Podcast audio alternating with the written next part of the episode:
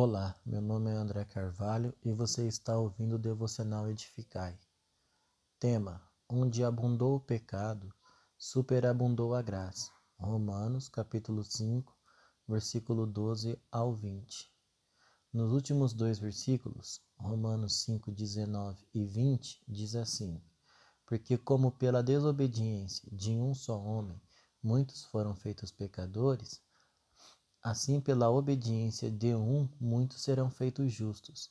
Veio, porém, a lei para que a ofensa abundasse, mas onde abundou o pecado, superabundou a graça. Até nesses versículos, Paulo apresentou uma visão da extensão universal do pecado e da culpa da humanidade, bem como da gloriosa suficiência da graça justificadora de Deus em e através de Cristo. Apontou também para a participação de judeus e gentios, tanto na culpa como na graça. Surgem assim duas comunidades, uma caracterizada pelo pecado e a culpa, e a outra pela graça e a fé.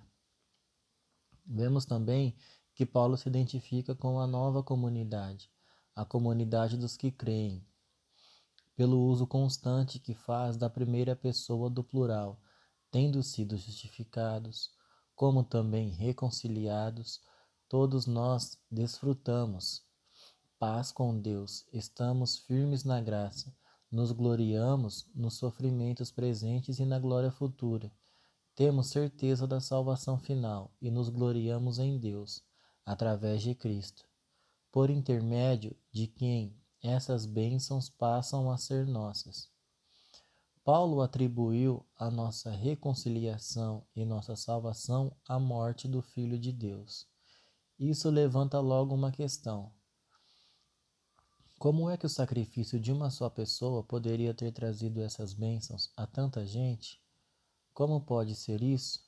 A resposta de Paulo encontra-se na analogia que ele traça entre Adão e Cristo pois os dois casos demonstram o princípio de que muitos podem ser afetados, seja para o bem, seja para o mal.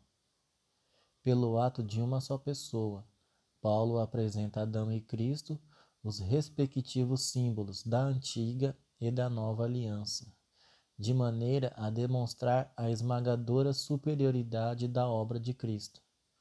Tudo o que Cristo faz é imensamente superior em sua perfeita obra ele consegue fazer o que ninguém jamais conseguiria cumprir.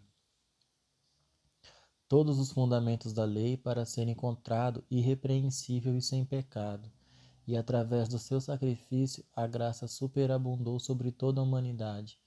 Que possamos entender a obra salvífica de Cristo, para sermos participantes da graça encontrada nele.